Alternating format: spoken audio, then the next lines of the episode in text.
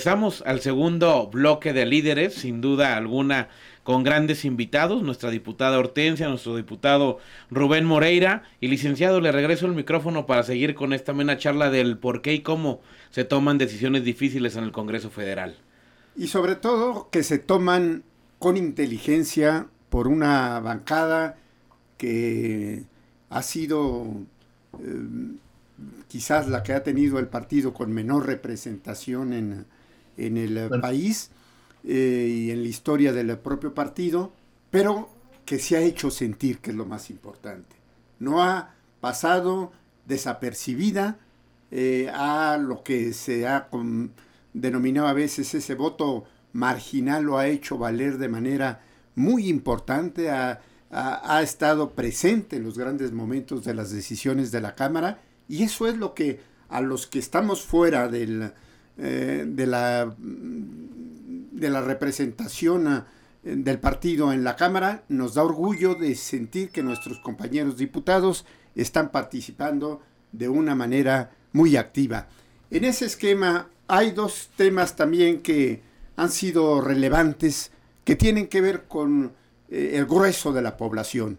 El asunto que la Administración Pública Federal determinó en relación con la Secretaría de Salud de desaparecer ah, el Seguro Popular y de crear el instituto, eh, un instituto nuevo con uh, un apresuramiento muy sui generis que eh, no le permitió ni tener siquiera eh, las reglas de operación y que en medio de eso se presenta la pandemia en el país, el momento más crítico que ha vivido seguramente la propia humanidad, no nomás México, y que nos encuentra en un momento donde la institución encargada de atender los problemas de salud no sabe ni para dónde va.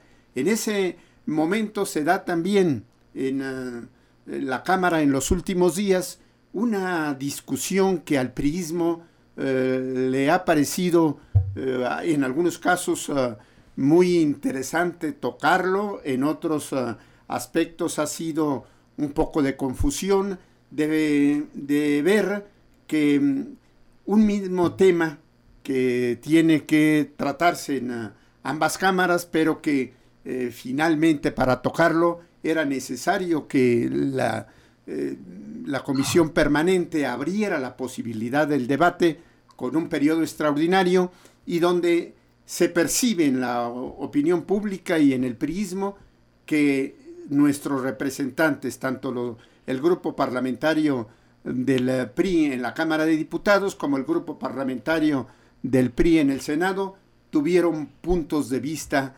diferentes. ¿De qué manera se procesó esto, Rubén? ¿De qué manera el PRI eh, está en un asunto tan delicado como es lo que tiene que ver con la atención de la salud y sobre todo con la compra de medicinas para un pueblo que está enfrentando una situación verdaderamente grave y que tiene necesidad del partido de definir su postura y cómo la define en la Cámara de Diputados, Rubén. Se procesó mal, ¿no?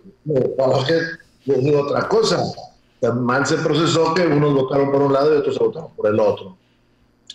Lo que pasa es que volvemos al tema. ¿Somos partido no somos partido? Como somos partido, ¿cómo hemos actuado en el pasado, las contradicciones internas que tenemos. Es cierto que el PRI era un partido que aglutinaba a muchos sectores, era un partido que recordaba la revolución, que teníamos la foto de, calles, que pensábamos como Cárdenas, eh, o sea, recurríamos. La fundación, perdón, el Reyes Heroles recuerda a un gran liberal, este, recuerda el pensamiento de él, o sea, no nos sabíamos de los márgenes. Sin embargo, hoy vemos en el país que, siendo un derecho constitucional, los periodistas se oponen a, los derechos de, o más bien dicho, pues se oponen a los derechos de la comunidad gay, o le meten el pie a una reforma este, del matrimonio igualitario, o por ahí quieren este, terminar con la educación laica y con la educación del Estado. Esa es la contradicción que traemos. Bueno, y eso se empieza a presentar en todo. y el PRI no tiene una forma de procesarla. Eh, pasamos hace unos días una reforma estatutaria que trata de, de, empezar a procesar ese tipo de cosas, que no se nos vaya un, un, un militante y nos deje la curul en el Senado, en la oposición, que pasó hace unos días, que solamente los militantes, perdón, solamente los militantes eh, puedan ser plurinominales para que esté concentrada la fuerza del partido. Apenas lo estamos tratando de procesar. Este, otros partidos no tienen ese problema. El Partido Popular en España pues es de, de derecha y tendrán. El Partido Socialista es de izquierda. Ah, ¿por qué el Partido Socialista este, ve la figura del monarca, hablando de España? Ah, porque el monarca representa al Estado español. En el momento que les quiten al monarca, pues los de Barcelona se van, de, perdón, los de Cataluña se van a querer ir. Entonces, bueno, ahí lo hacen por un tema práctico, vaya. Bueno, ¿qué nos pasa a nosotros en el INSABI? ¿Qué nos pasó el otro día? Primero, la responsabilidad de que haya salud es del Ejecutivo Federal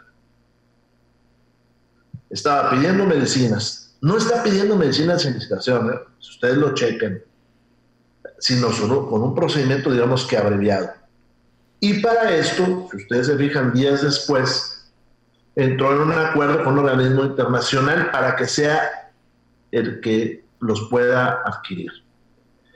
No está quitando ningún elemento de transparencia. Vamos a saber o debemos de saber cómo se adquirieron. Y se adquirieron a un mayor costo del mercado y no se justifica por qué, pues tendrán responsabilidades administrativas, penales y de todo tipo. Eso no se eliminó. Pero si nosotros no le damos la oportunidad de que lo compren, todas las personas que fallezcan y todas las personas que van de aquí adelante sería responsabilidad del PRI. Porque el aparato ideológico que tiene, o el aparato de difusión, no es ideológico, el aparato de difusión que tiene Morena es espectacular. ¿Y por qué es espectacular? Porque ganaron más diputados, porque tienen más gobiernos cada vez y porque tienen la presidencia de la República. Oiga, ustedes lo hubieran hecho como partido, creo que no, pero, pero si hubiera estado tan mal esto, a lo mejor sí hubiéramos buscado un esquema más simple para adquirir, sobre todo la vacuna. Está actuando bien el gobierno de Morena en temas de salud. No, eso no dijimos, ¿eh? No dijimos. Si ustedes ven el video que yo subí, se acabaron los pretextos. El gobierno de Morena está actuando muy mal en la pandemia. Tiene cuando menos cuatro errores. No vio lo que estaba pasando en China, en Italia y en España. Y no se preparó. Dos, no preparó a su personal médico. Por eso los primeros y los más números muertos salen de ahí, del sector médico hay ciudades donde el sector médico padeció y en algunos casos incluso difundió por, por, porque no sabían que lo tenían. Tres, no se cuidaban las fronteras, nada. Cuatro, que creo que es muy grave, el tiempo de reclusión voluntaria que tuvimos en nuestros hogares no fue este, efectivo. ¿eh? O sea, no le dijimos, ni el presidente salió a explicarle al país que teníamos que guardarnos completamente. Por eso esto no va a acabar. Ahí sí, todos los periodistas tenemos que voltear y decirle, oye, presidente, te dimos la Guardia Nacional y no hay seguridad. Te dimos eh, el sistema de salud y no hay seguridad. Tenemos la posibilidad de comprar medicinas y no hay seguridad. No hay salud, perdón. Eso es donde tenemos que exigir nosotros. Somos, y a veces como partido, yo se lo decía el otro día a unos compañeros, a ver, un partido que no está en el gobierno, su prédica es oponerse a todo. Hasta cuando estén bien las cosas, pues qué fácil. Porque entonces se trata de que se tropiece el gobierno.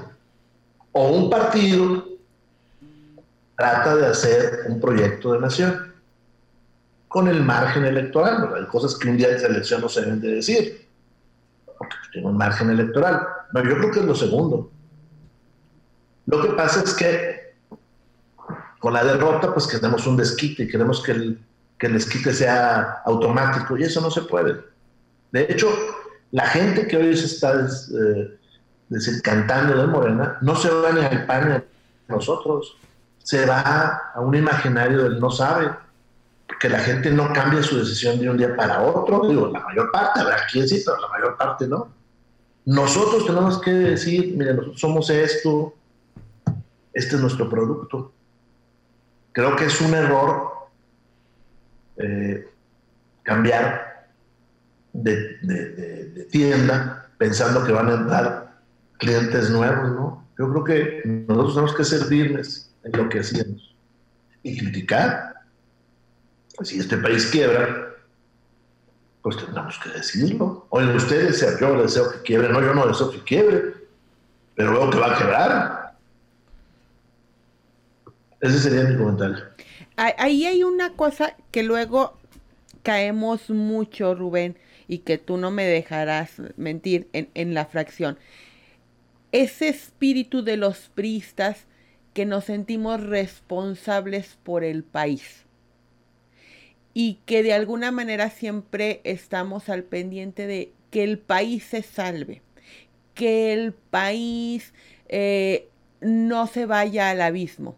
Yo recuerdo que una de las primeras reuniones de la fracción que tuvimos, yo les comenté desde mi visión de, un Estado que pasaba también de la transición de gobierno a oposición, diciéndoles, bueno, al final el, la mayoría de los mexicanos y de los jaliscienses ya no les gustó que nosotros fuéramos responsables del país ni de nuestro Estado. Dejémosle la responsabilidad a ellos, pero dejémosles con tal libertad que les permitamos equivocarnos, porque si no, ¿cuándo nos van a extrañar? ¿Cuándo se van a dar cuenta que nosotros hacíamos las cosas diferentes para que vuelvan a vernos si nosotros siempre les estamos salvando de que no lleven a este país a condiciones realmente complejas en donde el, el electorado se dé cuenta de que las cosas por ese camino no van a llegar a buen puerto. Yo sé que es una... En, en, en esa parte del ADN priista, de la responsabilidad de las instituciones que tanto tiempo y tanto esfuerzo nos costó construir, nos cuesta mucho trabajo aceptar, pero electoralmente no sé hasta dónde sea tan viable tanta responsabilidad. Tres cosas. Sí, adelante, adelante. Una, somos 46 pues a veces nos dicen, oye, es que usted impídalo. pues no solo que queme la tribuna, porque no veo otra manera. Oye, que no se vota, solo que me puede ahí para que se haga un escándalo de mis miserias y no haya votación cuando menos por un rato. Pero votos nomás somos 46. Nada más. Segunda cosa, no se ha votado nunca contra la esencia del partido. Es decir, si alguien dice, bueno, es que se va a quitar la educación pública, no, nosotros no hemos votado por eso. Oye, se va este, a, quitar la propiedad del subsuelo de la nación, no tampoco. Oye, ¿se van a que eliminar las elecciones? No tampoco. O sea, nunca se ha votado eso, en contra. Pero tercera, y creo que, que eso es este, eh, importante, hay cosas que ellos nos han propuesto, que están dentro de su proyecto de nación, no tocan esas partes fundamentales y lo que dice Hortensia, bueno, también es práctico.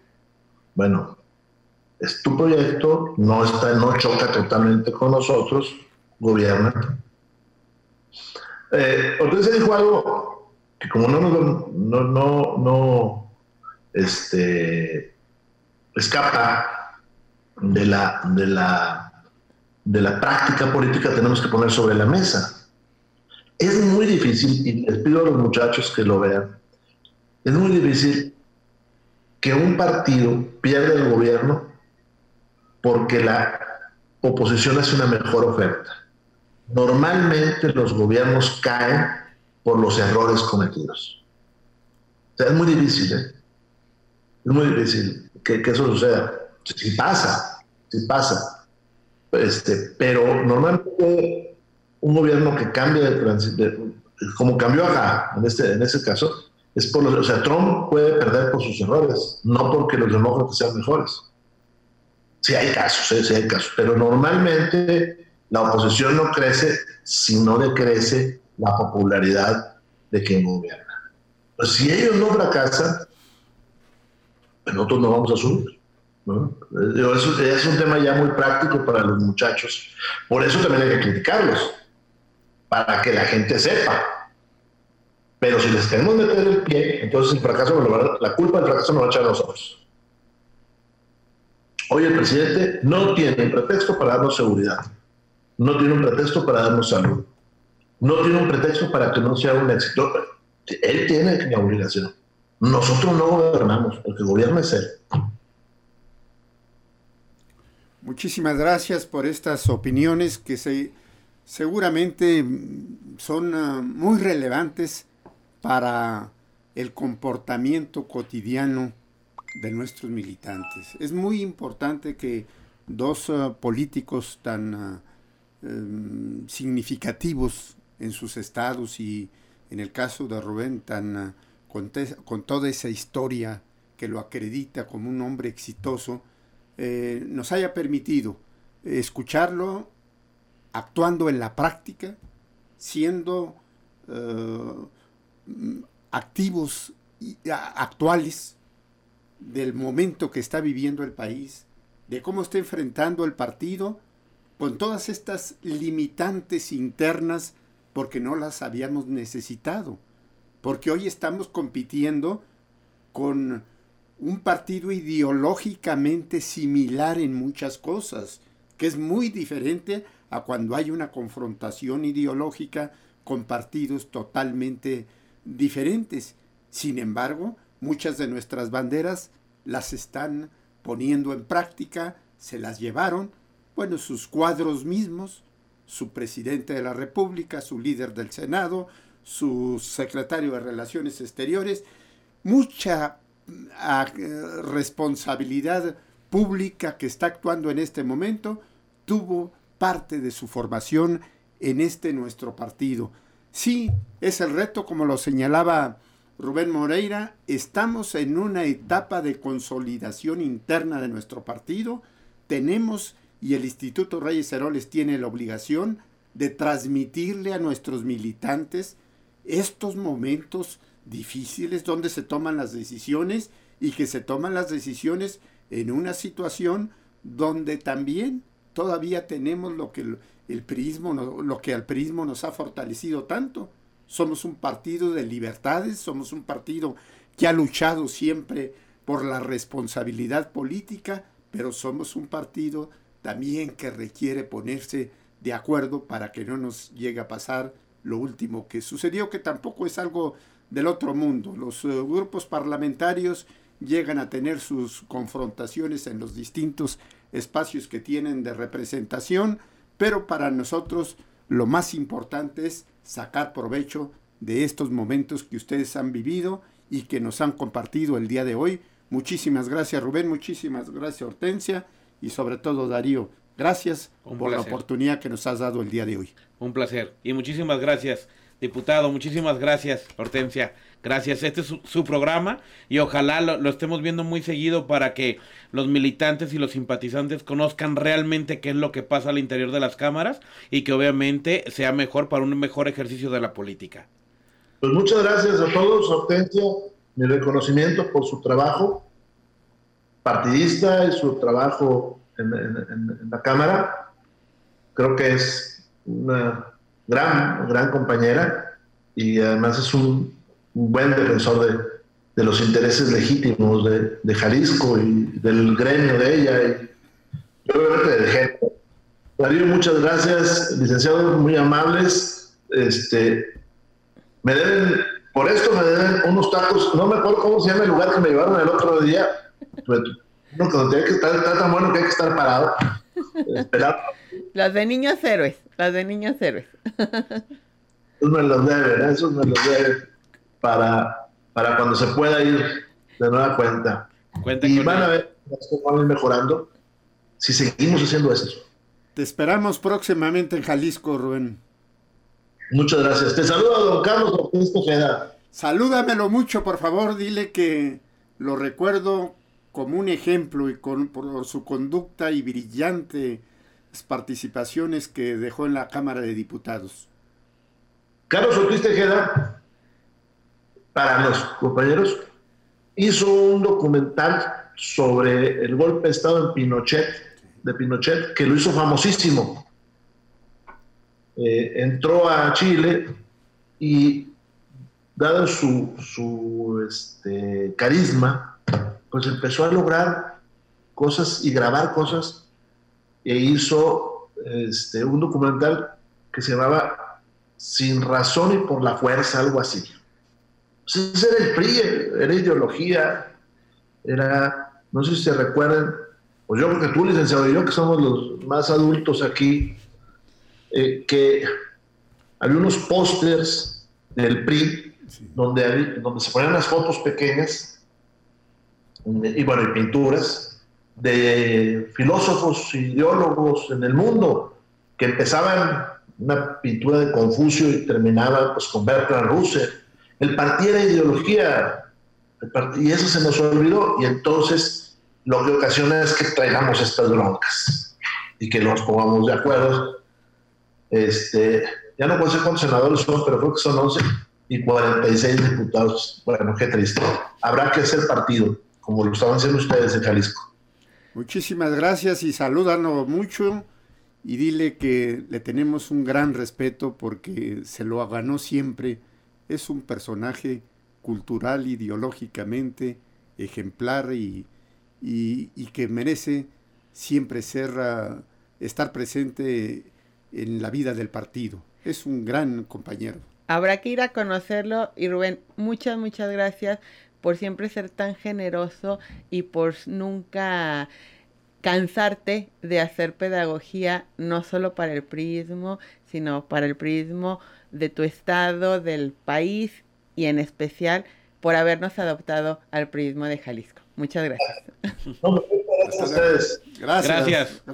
Gracias. a ustedes por, por sintonizarnos. Les recordamos que se suscriban al canal, lo comenten y por supuesto los esperamos en la siguiente emisión de Líderes. Nos vemos. Gracias.